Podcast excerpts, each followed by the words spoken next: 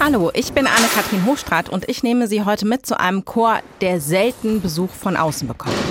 Der Kirchenchor im Butzbacher Gefängnis. Hier sitzen Männer, die wirklich schwere Verbrechen begangen haben. Zehn von ihnen treffen sich mittwochs erst zum Gottesdienst und dann zur Chorprobe. Los geht's mit dem Warmmachen der Stimmen.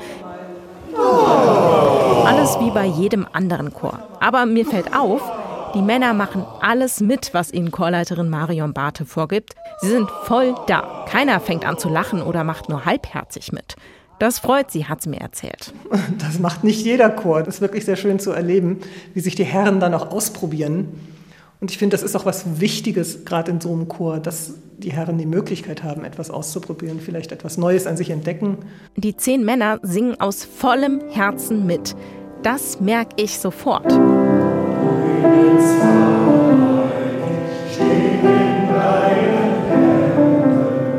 Singen ist ihnen einfach wichtig. So zum Beispiel auch Georg Krech.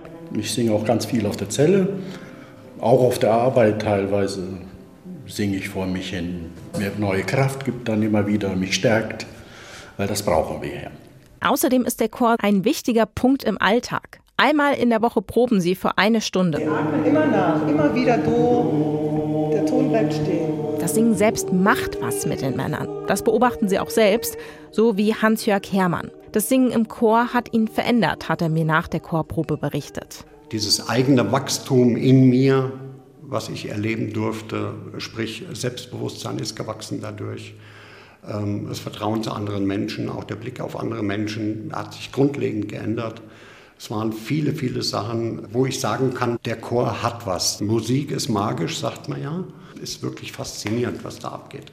Egal, warum die Männer hier gelandet sind, für eine Stunde singen sie einfach nur. Und das mit viel Spaß und Energie.